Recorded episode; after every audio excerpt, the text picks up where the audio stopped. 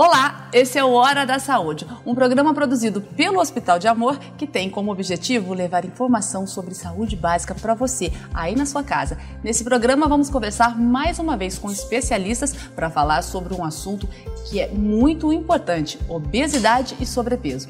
Comigo, o doutor Leonardo de Paula Almeida, ele que é médico da família e também coordenador das unidades básicas de saúde de Barretos que estão sob a gestão do Hospital de Amor.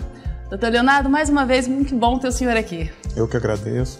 Hoje a gente vai falar de um tema importantíssimo que atinge grande parte, uma grande parcela da população brasileira, que é a obesidade. É um prazer estar aqui levando essa informação a todo o seu público aí. Conosco também o Dr. Firas Eldrubi, ele que é médico da família, nutrólogo e coordenador do Núcleo de Obesidade de Serviço da Assistência ao Colaborador do Hospital de Amor. Dr. Firas, também um prazer receber o senhor aqui hoje. Prazer, tudo meu. Muito obrigado atenção a esse assunto. Obesidade. Segundo a Organização Mundial de Saúde, mais de um bilhão de pessoas apresenta sobrepeso em todo o mundo. Desse total, mais de 300 milhões são obesos. No Brasil, são mais de 20 milhões de indivíduos obesos e cerca de 50% da população apresenta sobrepeso. Um número grande, a gente pode dizer? Muito grande. Doutor Ferraz, primeiro, para a gente começar, o que é obesidade? A obesidade é o excesso da gordura corporal. Tá?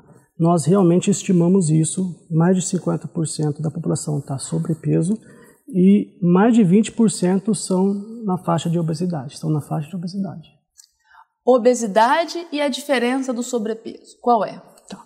É, hoje nós classificamos a obesidade é, é, com, com, como uma índice de massa corporal. Tá? Isso é calculado como peso de modo generalizado, claro que a gente tem que individualizar. Mas de modo generalizado, é, é o índice de massa corporal, que é o peso dividido pela altura ao quadrado. O normal é entre 18 e 25. De 25 a 30 a gente considera como sobrepeso. Tá? E acima de 30 começa as obesidades. Então, de 30 a 35, obesidade grau 1 e acima de 35 a 40 grau 2 e acima de 40 obesidade grau 3. Doutor Firas, quais as causas da obesidade? A obesidade hoje é considerada uma doença crônica e as causas são multifatoriais. Tá? Então nós temos as causas hormonais, temos as causas é, é, é de ansiedade, as causas mentais, tem as causas sociais, as causas econômicas e as causas de, de alimentação mesmo, sedentarismo, e essas causas elas podem ser intensificadas por outros fatores, por fatores externos? Claro, claro. É, estresse, é, trabalho, é, tudo isso, nossa, nossa vida hoje moderna, quando mudou muito, tudo isso causa essa obesidade.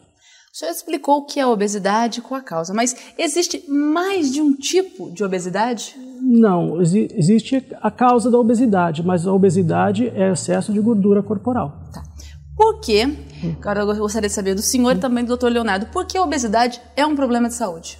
Bom, igual eu te falei, a obesidade primeiro é uma doença crônica, considerada hoje uma doença crônica, mas ela em si, ela é um risco muito grande para causar as outras doenças. Tá? Então, se a gente pegar uma pessoa obesa que tem hipertensão, né, a gente tem uma chance muito maior de ter uma complicação do que uma pessoa que não é obesa. Assim como a gente, se a gente tem uma pessoa obesa que, é, é, que tem diabetes ou que tem qualquer outra doença crônica junto, a gente tem uma chance de ter um agravo de saúde, uma complicação muito mais, muito mais grave.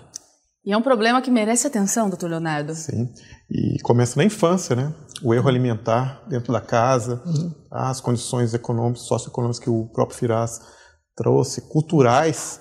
Tem pessoas que costumaram a comer uma certa alimentação desde cedo. E é difícil mudar o estilo alimentar da pessoa. E se você não acompanha desde o início, desde da infância, quando chega na fase adulta numa obesidade em grau 3, igual o Firas falou, fica muito mais difícil da gente cuidar, porque não implica só em falar com o paciente ter que emagrecer, é mudar totalmente o estilo de vida. Mudar o estilo de vida, a gente pode dizer que a obesidade é uma doença moderna? É, eu acho que a obesidade é uma doença antiga, mas que está sendo abordada de uma forma mais intensa agora. Eu acho que é uma doença que todo mundo percebeu, o mundo percebeu a importância de voltar para ela. A gente está vivendo um período de pandemia em que a obesidade é um dos fatores de risco e ainda não está muito bem explicado o porquê disso, mas é, é nítido pelos números que os pacientes obesos têm maior risco quando adquirem a Covid-19. Mas ela há muito tempo está relacionada com a diabetes, com a hipertensão, né, com a dislipidemia, que é quando os níveis de colesterol estão alterados, tá? Condicionamento físico, às vezes a pessoa devido à obesidade, não consegue subir uma escada, não consegue, dentro do trabalho, por exemplo, se deslocar de um setor ao outro, consegue fazer uma caminhada. Como que uma pessoa obesa vai conseguir fazer uma caminhada se a obesidade impede isso? Problemas articulares que a obesidade pode levar, dor no joelho, dor nas articulações. Então, é uma doença que está envolvida, tá, na verdade, é uma doença que se relaciona com várias outras doenças. E se não tratá-la, as outras doenças também não conseguem ter um resulta resultado no Quando seu a gente tratamento. fala em doenças modernas, ela também não pode ser agravada ou de repente se intensificou mais a incidência da obesidade por causa dos novos hábitos de vida ou por uma mudança de comportamento? A praticidade na alimentação. Hoje você não precisa mais comprar seu alimento no supermercado, preparar. Às vezes você liga, você faz um iFood aí, né? A gente vê, liga, eu quero isso. E aí você abre um, um catálogo com alimentos lá, eles, a própria foto do alimento já te deixa maravilhado. Se você está de regime, se você está pensando em fazer uma dieta, só o olhar a exposição que ele já te muda todo o conceito. Você pede uma pizza, não que a pizza seja um problema, mas pizza todo dia, comidas gordurosas todo dia, vai chegar uma hora que o corpo vai cobrar. Então, a facilidade do, do se alimentar hoje está muito fácil se alimentar, é muito mais prático. E quando está fácil, não quer dizer que está mais saudável. Você pode ter praticidade, mas não quer dizer que está ligado intimamente à questão da saúde. É o corpo cobrando, doutor? Exatamente isso. Na verdade, a gente, é, como ele falou, a, a, obesidade é uma doença antiga, mas ela intensificou agora por causa desses hábitos de vida. Então, hoje a gente vê pessoas mais sedentárias, né? A gente vê pessoas mais indo para o fast food, para comidas embutidas, para os embutidos. Né? A gente vê menos pessoas comendo frutas, legumes. Tá? Então, isso tudo tem intensificando essa obesidade. Isso, ele falou, começa desde a infância. A gente, a gente vê mães trazendo criança, fala, ó, ele não quer comer, mas o que, que ele está comendo? Está comendo bolacha, está comendo chocolate, está comendo refrigerante, mas ele não quer comer o arroz e feijão. Né? Por quê? Porque são os hábitos de vida. Então a gente pode dizer que as crianças são um grupo de risco para a obesidade? Claro. A população em geral é um grupo de risco, mas a obesidade na infância é muito mais difícil de controlar quando ela fica adulta. Né? Na verdade, a gente, a gente divide antes da puberdade e depois da puberdade. Uma obesidade antes dos 13, 14 anos né, é muito mais difícil de a gente controlar na vida adulta. Quando a gente fala em obesidade na infância, a gente pode dizer que aí existe uma responsabilidade maior dos pais? Com certeza, sem dúvida nenhuma. Não só dos pais, mas de toda a família. Se o pai e a mãe comem errado, como que a criança vai comer certa? As crianças comem o que os pais comem em casa. Uhum. Então a educação tem que ser, a educação alimentar tem que ser para toda a família. E aí que tá, como que você vai orientar os pais a mudar os hábitos alimentares de uma criança se eles mesmos não estão mudando? Então, é, não é tão simples. E aí vem toda a questão cultural né, de ah, macarronada da avó, né, o doce da mãe. Não, a pode... macarronada misturada com o doce, com a batata? Sim, pode comer isso normal, sempre, mas da forma certa, da quantidade certa, no momento certo. É não tirar. Isso é um prazer da vida. A alimentação é um ritual, é um prazer. Isso não pode ser retirado. Se você retira, é até pior. Aí que a pessoa não consegue mesmo atingir o objetivo da mudança do estilo de vida. Tem que ser apenas feito da forma correta. E aí cabe aos profissionais de saúde, quem está envolvido nisso, a orientar da forma correta.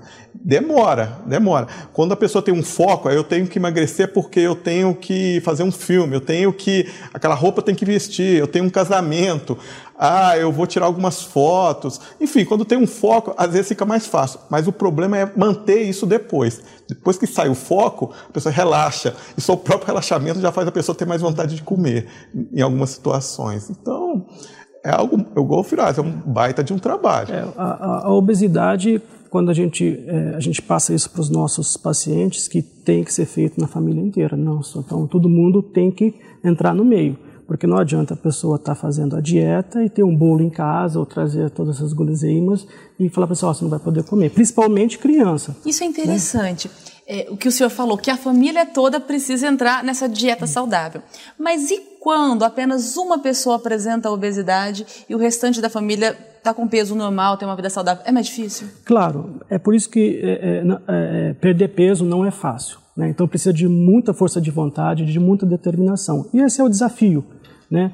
porque é, pela nossa experiência, é, pela nossa experiência, é, o que mais dá resultado é mudança de estilo de vida.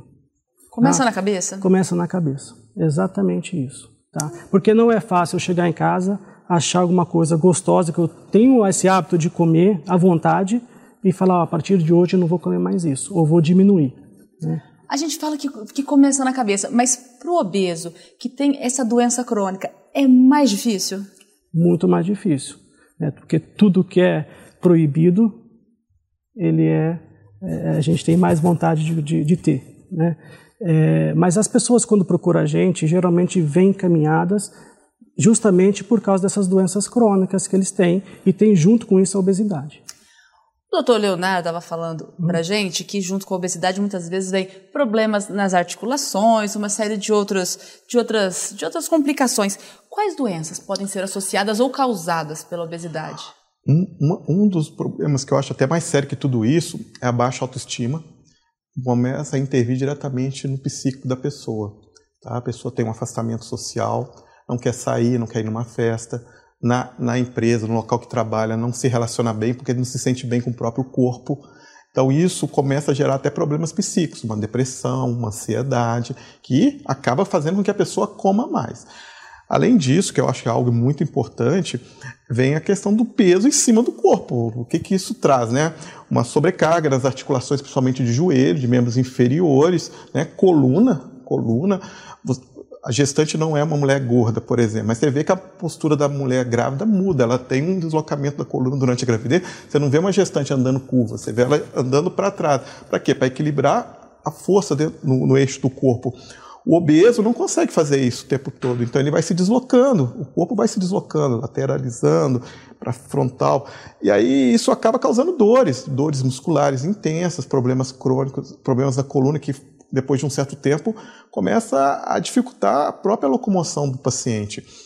E vem ainda a questão da hipertensão e da diabetes. Muitos obesos que passam com a gente, que às vezes a gente consegue reduzir o peso, já conseguimos às vezes melhorar os níveis pressóricos. O paciente começa às vezes a diminuir com relação a alguns medicamentos de hipertensão e diabetes.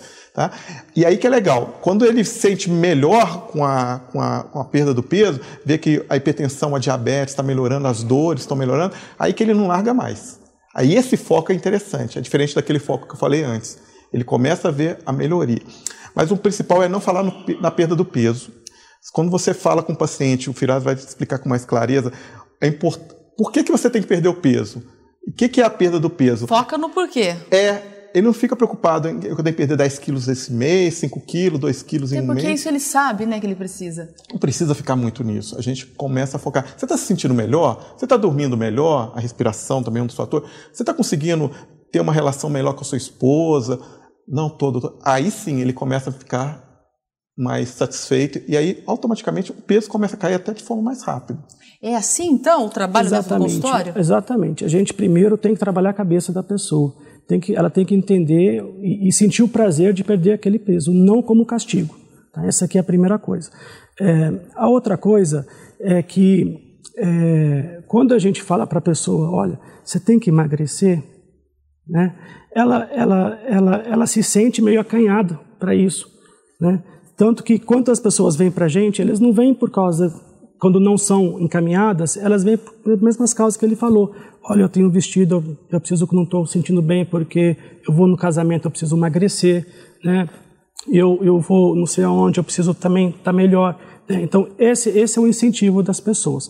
Agora, é, a, a, própria obesidade, ela não, não só causa isso, ela causa, não só causa essas doenças é, osteoarticulares, mas elas também são grande causa para dislipidemia, para colesterol alto, é, além para diabetes, para resistência insulínica, síndrome metabólica, Né? Então, é, é, é, um, é um, obesidade, eu acho que é uma porta para todas as outras doenças. Hoje o nosso convidado, Dr. Firaz Eldrubi, ele que é coordenador do Núcleo de Obesidade do Serviço de Assistência ao Colaborador do Hospital de Amor e também aqui meu parceiro de programa, Dr. Leonardo de Paulo Almeida, ele que é o coordenador das Unidades Básicas de Saúde de Barretos. Assunto de hoje, obesidade. Vamos direto ao ponto da hereditariedade. A gente pode dizer que obesidade é hereditária? Também é um fator. Por quê? Tá.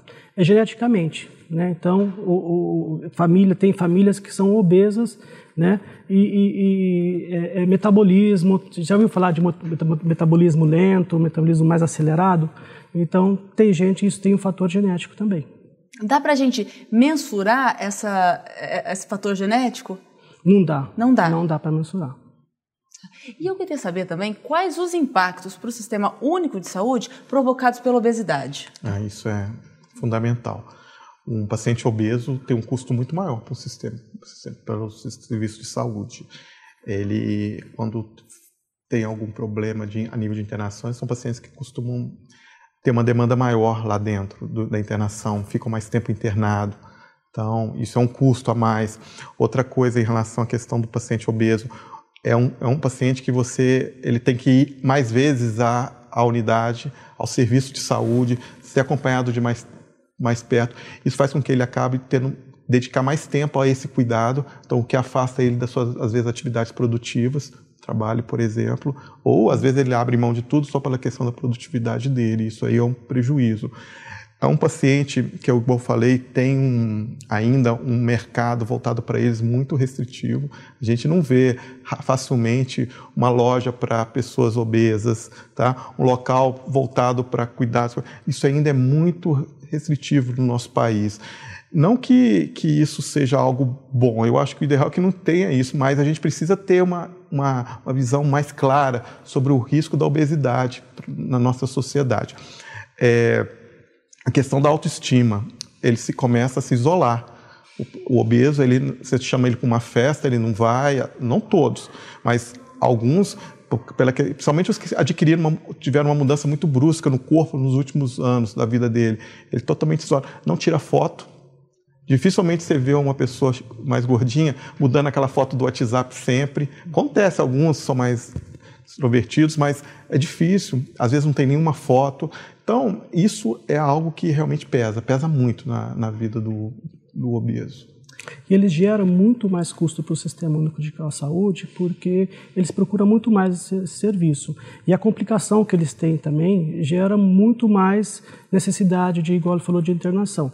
Tem dois, é, é, dois estudos grandes que foram feitos agora devido à pandemia, um, um na Universidade de New York, outra é, na, no Instituto de Pasteur na França, que é, a grande maioria dos pacientes infectados pelo Covid-19 necessitam, que necessitam internação e ventilação mecânica são obesos. Tá? Então, e isso é proporcional ao MC. Quanto mais alto o índice de massa corporal, mais esse paciente tem chance de ser internado e de necessitar de ventilação mecânica. Normalmente, os pacientes obesos, as pessoas que sofrem de obesidade, procuram quais especialidades médicas? Ou procuram mais quais especialidades? Tá. No momento, é, é, eles devem procurar o médico de família, é o que é o primeiro ponto de acesso. Tá? É, o médico de família vai conseguir. Isso é o que eles deveriam. deveriam fazer. Tá? É, hoje tem, lógico, porque o tratamento, é, como ela é causa multifatorial, também uhum. o tratamento é multidisciplinar. Então, o tratamento precisa do médico, precisa do nutricionista, do nutrólogo, é, precisa do psicólogo também, tá? E, e até atividade física também com, com personal, se for possível, que a gente tem lá na assistência médica. Mas, mas geralmente então, ele, é nosso, culturalmente, ele procura o endócrino. É. Normalmente é endócrino. endócrino. Mas não quer dizer que o endócrino consiga absorver toda essa demanda. O endócrino é um profissional muito bem treinado para cuidar da obesidade. Então, hoje, se você pergunta para 10 pessoas quem que você procuraria se você está gordo, eu falei, eu procuraria o endócrino, isso é cultural. E os médicos, quando não estão preparados para isso, né, Firaz? Nós temos colegas ainda na atenção primária, porque é, é uma especialidade nova que não são todos os médicos que trabalham na atenção primária que têm a especialidade de saúde de medicina de família e comunidade. Alguns têm dificuldade de cuidar da questão da obesidade e acabam encaminhando por endocrinologista. Isso acaba sobrecarregando a rede. Na fila, tem muitos pacientes com problema de obesidade, mas tem com outros problemas endocrinológicos, às vezes tem até mais urgência. Então, eu, a obesidade requer um cuidado mais multidisciplinar, igual o Firaz, educador físico, psicologia, nutricionista, o nutrólogo, que é uma especialidade que cuida, o Firaz pode falar com mais propriedade o que faz o nutrólogo, mas é um, é um em conjunto, não dá para a gente pensar no cuidado só de, com um único profissional. E a gente pode dizer que o Sistema Único de Saúde caminha para esse, esse trabalho, para essa forma de trabalho? Sim, sim. Isso não tem dúvida. É a, nossa, a nossa tendência é. hoje, claramente, é ter o acesso mais fácil, através talvez das unidades básicas de saúde, a equipe de saúde da família, e melhorar o, a relação da unidade básica com a rede, com os endócrinos, psicólogo, tudo isso vai ajudar. No... Até pelo fato de poder acompanhar o paciente com mais frequência, mais de perto. Então isso é uma coisa que já vem acontecendo, já vem caminhando. Sim, aqui sim. Que legal. Agora, sobre o tratamento da pessoa com obesidade. Como é o tratamento? Como começa? Quais os passos? Tá. É, igual eu te falei no começo, o, o, o tratamento é individualizado. Tá? Mas, de maneira é, geral, é, primeiro a gente tem que descartar causas hormonais, né? E o tratamento é, envolve a parte da saúde mental, envolve o, o, atividade física e a grande maioria é preciso ser feito mudança de estilo de vida, que também entra a, a alimentação correta. Começa assim o tratamento. Sim. E tem alguma parte em que o paciente normalmente empaca? Que ele acaba voltando àquela fase do tratamento? Existe isso? Sim, sim. Isso, isso na verdade, é muito comum. Né? A pessoa vem empolgada, começa, primeiro mês, segundo mês, depois ela cansa, aí volta para trás, e aí volta depois de quatro, cinco meses, quer, quer começar de novo. Então, isso é porque, que eu te falei, precisa de muita determinação. E, e nessas voltas, assim, nessa quando ela empaca, volta no tratamento, hum. num ponto em que ela tinha parado, isso acaba influenciando mais uma vez na autoestima dela? Sim, Sim. claro, né? Claro. Tem o um imediatismo, aqueles que já chegam quando defini, definindo o que vão fazer para perder o peso, que a figura do profissional lá é apenas é, é, ilustrativa. Eu vim aqui porque eu quero uma cirurgia bariátrica. Ah, já tem, já tem, já tem esse momento. Tem. A cirurgia bariátrica, o Firas pode falar com mais propriedade daqui a pouco sobre ela, é uma das opções no tratamento da obesidade, principalmente na obesidade mórbida, com IMC acima de 40, acima de 40. Mas ela tem todas as características, todas as suas peculiaridades de riscos também. Então, é, e hoje, é pela praticidade, pela internet, eu vim aqui porque eu quero uma cirurgia bariátrica. E isso, às vezes, quando você começa a negociar isso, porque na verdade é uma barganha, você começa a conversar com o paciente. E às vezes ele está tão decidido a isso que no primeiro contato, se você não conseguir abordá-lo de uma forma mais calma, tranquila, e você dizer que talvez a cirurgia seja apenas uma opção, ele já levanta e vai embora. E o mercado hoje está muito aberto. De repente ele encontra um profissional que já acha que possa fazer essa cirurgia bariátrica. Isso é um grande problema de saúde pública hoje. Cirurgias bariátricas sendo realizadas sem indicação. E isso está causando mais dano do que a própria obesidade. Assim. Quando a gente fala em cirurgia bariátrica, doutor Firaz, o que, que precisa?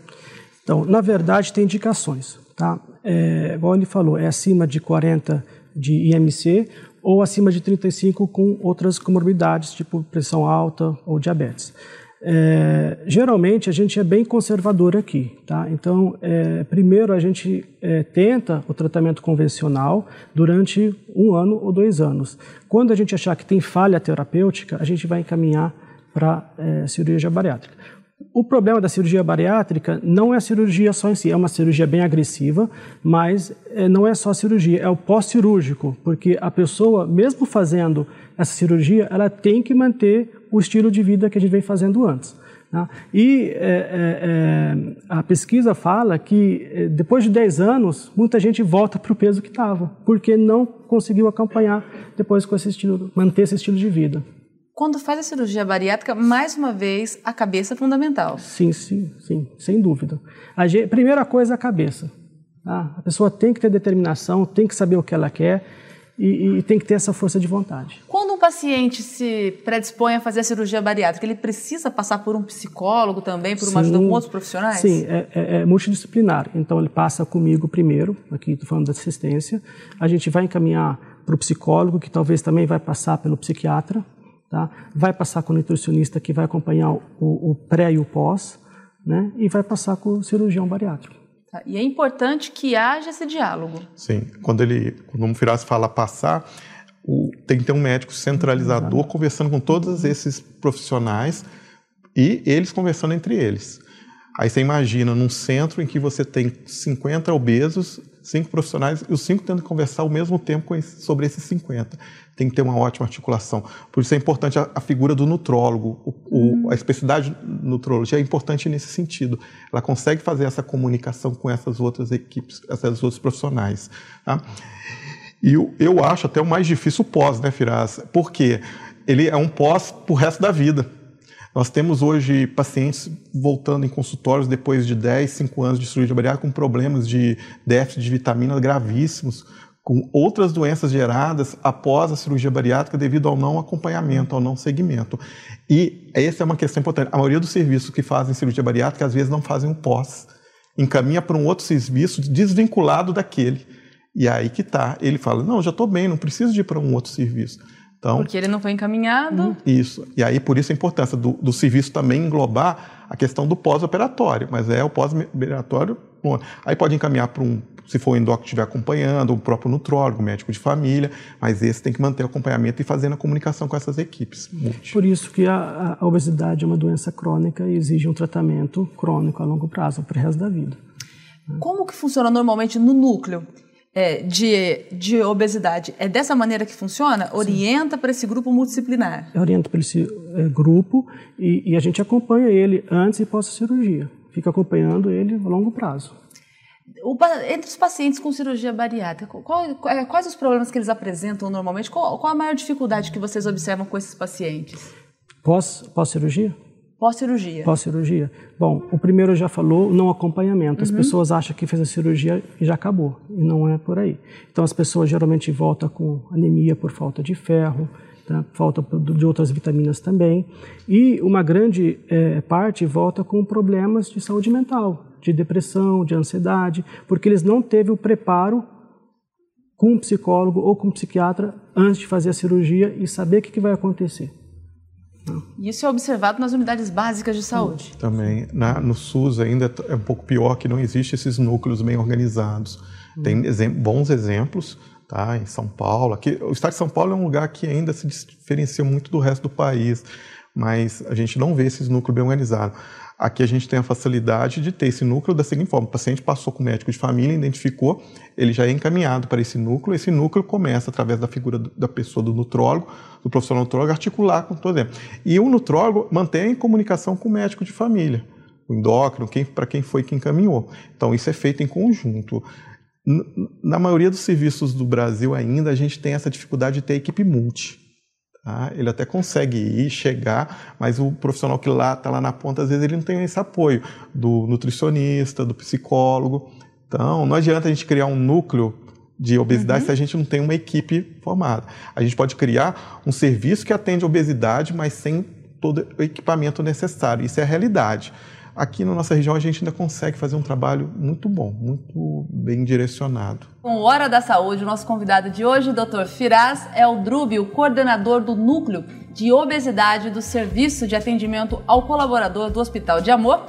E aqui na minha parceria, Dr. Leonardo de Paula Almeida, ele que é médico da família e também coordenador das unidades básicas de saúde de Barreto. Estamos falando sobre obesidade e agora vamos entrar numa parte delicada do assunto obesidade e saúde mental. Quando a obesidade afeta a saúde mental do paciente? A obesidade, na verdade, ela altera sempre a saúde mental do paciente. Tá? É, então, é, é pessoas obesas têm autoestima mais baixo, pessoas obesas não querem sair de casa, não querem frequentar é, com os amigos, tá? têm dificuldade, às vezes, são relatos que eles não, não conseguem colocar a roupa que eles queriam, né? por isso que eles se isolam. Né? Então são pessoas que estão mais, têm mais depressão, têm mais ansiedade. Tá? E, e, e fora isso, é, também falando na saúde mental, tem as doenças da saúde mental que causam obesidade. Então é vice-versa. Então também tem a compulsão alimentar, que é uma doença mental que faz a pessoa é, é, comer mais do que precisa, com, com mais frequências, né? mesmo sentindo aquela saciedade, ela continua a comer, também causa obesidade. Então é uma bola de neve que fica crescendo. Elas estão mais sujeitas a desenvolverem um quadro de depressão? Sem dúvida, sem dúvida. É, a gente vê muito isso na atenção primária, principalmente. Que a gente atende é, pessoas de depressão são as pessoas mais obesas. A gente pode dizer então que a depressão encurta a vida? Sim, eu acho que a depressão e a obesidade.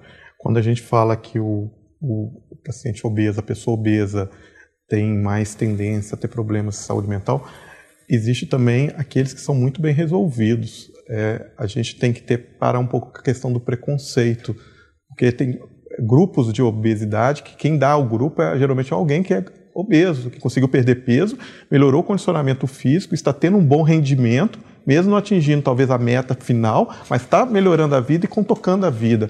Então, essas pessoas extremamente. A gente vê vários exemplos aí na televisão de pessoas obesas fazendo programas, sapateado, programas de esporte, às vezes. Então, eles conseguem ter a vida melhorando o condicionamento, mas se eles pararem e não observarem que precisam manter a perda do peso ou o controle disso, aí com o tempo eles desenvolvem uma doença maior como o problema da saúde mental.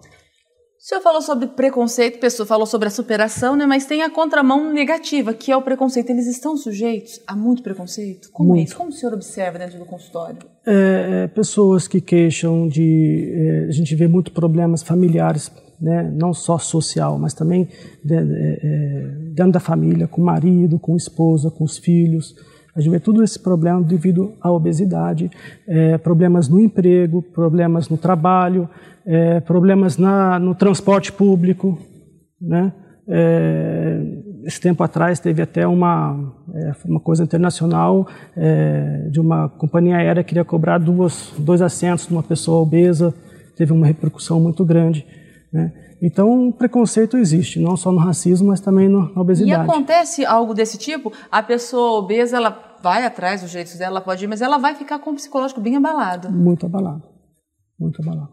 Com certeza. É. Discriminação abala é. qualquer pessoa, independente do que seja, para que seja direcionado. É, o obeso, ele é visto de uma outra maneira, na maioria dos lugares.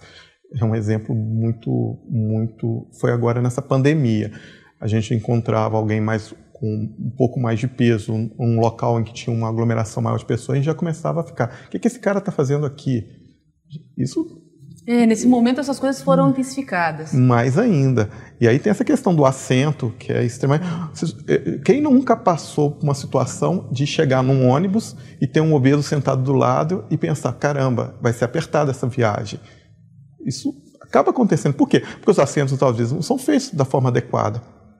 Entendeu? Deveria ter assentos adequados, todo mundo com a mesma diferença de, de tamanho, tudo bem, mas que pudesse também ter o, a questão do obeso ocupar aquele espaço como eu, o mesmo espaço, mas isso não existe, não existe uma preocupação para isso. Então o cara se sente diferente naquele meio e automaticamente ele já fica. E é uma reclamação dos obesos, essa falta de consideração, essa falta de respeito, preconceito? Sim. Muitos não gostam nem de falar. Eles tão, ficam tão tímidos que não comentam nem isso. Mas ao, ao, desenvolver a conversa, começar a criar um vínculo maior, aí já na terceira, quarta consulta eles já começam a falar. Preconceito familiar, tá? A mãe, o pai, ah, ele não, ele não consegue isso porque ele está gordo. Ele não faz isso porque ele é gordo. Mas não adianta, ele não vai mudar, ele é assim. Isso acontece no trabalho. Ah, não adianta chamar fulano de tal para o futebol do final de semana que ele vai passar mal. Às vezes é o artilheiro até, às vezes é o melhor goleiro. Até na escola, né? Até na escola, o mais, o mais gordinho falou, ó, você vai ficar no gol, é. você não vai jogar com a gente, né? Porque você não consegue correr, você não consegue isso. Isso joga a autoestima lá embaixo. Em vez de ter um incentivo, né? Para poder melhorar a vida, tanto dos pais, né? Até começando dentro de casa, incentivo para essa pessoa ter uma autoestima melhor, para começar a ter uma vida é, é, saudável, não isso deixa a pessoa mais para baixo. E qual a orientação nesse sentido, no consultório, na unidade básica, para os pacientes com obesidade? É. Primeiramente, ele nunca, geralmente ele não procura o consultório, a unidade básica por causa da obesidade. Realmente ele, o primeiro contato com ele geralmente é por algum outro motivo. Tá? A partir do momento que, a gente, que ele vai até a unidade procurando por serviço por algum motivo, uma dor de dente, uma dor abdominal, sei lá, qualquer motivo, com o tempo a gente começa a abordar a questão da obesidade. Então tem que ter o tempo certo. Não adianta a gente, no momento certo, já, naquele momento imediato, já começar a abordar. Então, no momento certo, a gente começa a falar com ele sobre o impacto daquele peso excessivo dele no que está acontecendo no contexto. Para ele ter acesso a isso, ele tem que ter um serviço de saúde público funcionante próximo à casa dele, que geralmente é o posto de saúde, e lá tem que ter profissionais preparados para isso. Independente que não tenha a rede toda ainda completa com nutricionista, psicólogo, mas pelo menos o enfermeiro, o dentista, o farmacêutico, o médico de família, o agente comunitário de saúde, a recepção, ela tem que saber ter uma sensibilidade em responder a essa demanda. É, o senhor disse que o paciente ele não procura normalmente a unidade básica por causa da obesidade. Não. Mas qual seria a orientação? O que ele deveria fazer? Ele deveria procurar? Sim. Qual a orientação de vocês? Sem dúvida. Sem dúvida. Sem dúvida, ele é. deveria procurar o atendimento numa unidade básica de saúde. E ele vai ter, é, falando aqui de Barretos, ele vai ter todo o apoio nosso, tanto de toda a equipe. A equipe está preparada para receber essas pessoas e dar todas as orientações necessárias. E no privado, quando o cara tem um plano de saúde, talvez ainda seja mais indicado, talvez o endocrinologista. Mas o endocrinologista, sim, ou um nutrólogo, ou um clínico geral bem articulado, ou até um médico de família, que hoje nos convênios na medicina privada a gente vê muito isso ainda, já como parecendo um médico de família. Esse ainda deve ser a porta de entrada. O, preocupado é quando o profissional que está lá não está preparado, que aí entra com prescrições é a gente já viu prescrições de pacientes obesos com assim aqueles combinados de medicações de 10 em 1. O normal não é tomar medicação assim. Não, não, não. não Existe não. caso que precisa de medicação, mas não dessa forma. Né? Eu já vi, já vi receita assim de é, é, é para farmácia medicamentos para emagrecer. Já tá, sabe, a farmácia já sabe que vai manipular. Né? Uhum. Então, isso a gente não concorda e, e, não é isso que a gente, a gente, preconiza. A gente falou sobre a cirurgia bariátrica, agora vamos falar sobre a medicação. É muito comum a gente ver pessoas indicando, se autorreceitando, receitando para outros remédios para emagrecimento, substâncias que já acabam ficando de, de, conhecimento geral da população e que fazem mal para a saúde, eu acredito. Eu queria que vocês falassem sobre isso. Sim. É, é, é, igual eu te falei, o tratamento tem que ser individualizado. Existem pessoas que precisam de tratamento medicamentoso? Sim, precisa. Só que a gente tem que ter muita cautela, porque é, é cada medicamento tem, uma, tem a sua função. E, e geralmente, esses medicamentos que são para emagrecer, eles têm um efeito colateral muito grande. Então, geralmente é um período pequeno, para usar, não pode usar porque o efeito colateral começa a ser muito alto depois. E então a gente tem que ter muita cautela quando vamos prescrever qualquer tipo de medicamento. Eu ainda aposto na mudança de estilo de vida. Qualidade de vida, então. Essa deve, esse deve ser o tom do tratamento para a pessoa que sofre de obesidade? Sim. Sem dúvida. Ele tem, ele tem que começar primeiro a fazer as, algo, aquilo que ele gosta de fazer. Tá? Além, lógico, respeitando a questão dos hábitos alimentares, que é algo importante, mas ele tem que começar a fazer, ler um livro que ele gosta, é, assistir um programa que ele gosta sair com aquele amigo que ele parou de sair, sabe? É, voltar a ir ao cinema, é, praticar, ter a vida normal. Isto é o mais importante no início do tratamento, fazer, incluí-lo nesse todo esse processo. E às vezes aí entra a questão da terapia, o psicólogo conversando, e isso é, é na cabeça. Às vezes o grupo não o excluiu, ele mesmo se exclui. Ele se sentiu excluído. Se sentiu excluído, mas ele mesmo se exclui. Então, o trabalho da psicologia nesse, nessa abordagem inicial e até contínua é importantíssimo.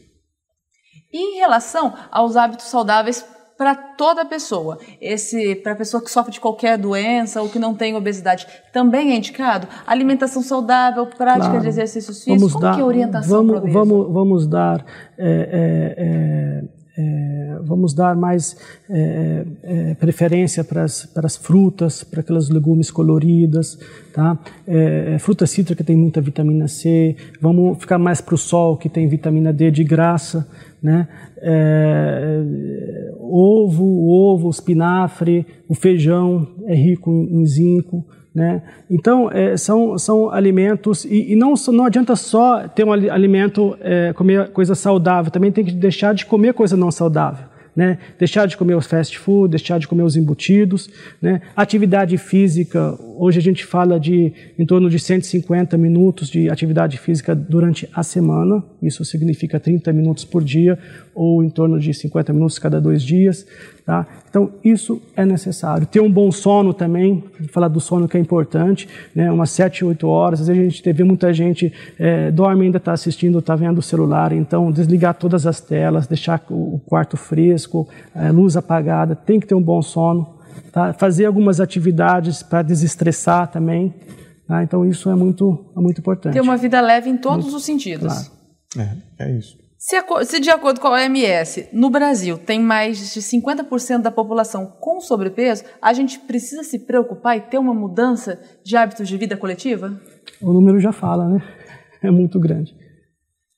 Tá certo. Quero agradecer mais uma vez a presença do Dr. Leonardo de Paula Almeida, ele que é coordenador das unidades básicas de saúde que estão sob a gestão do Hospital de Amor. Também quero agradecer a presença do Dr.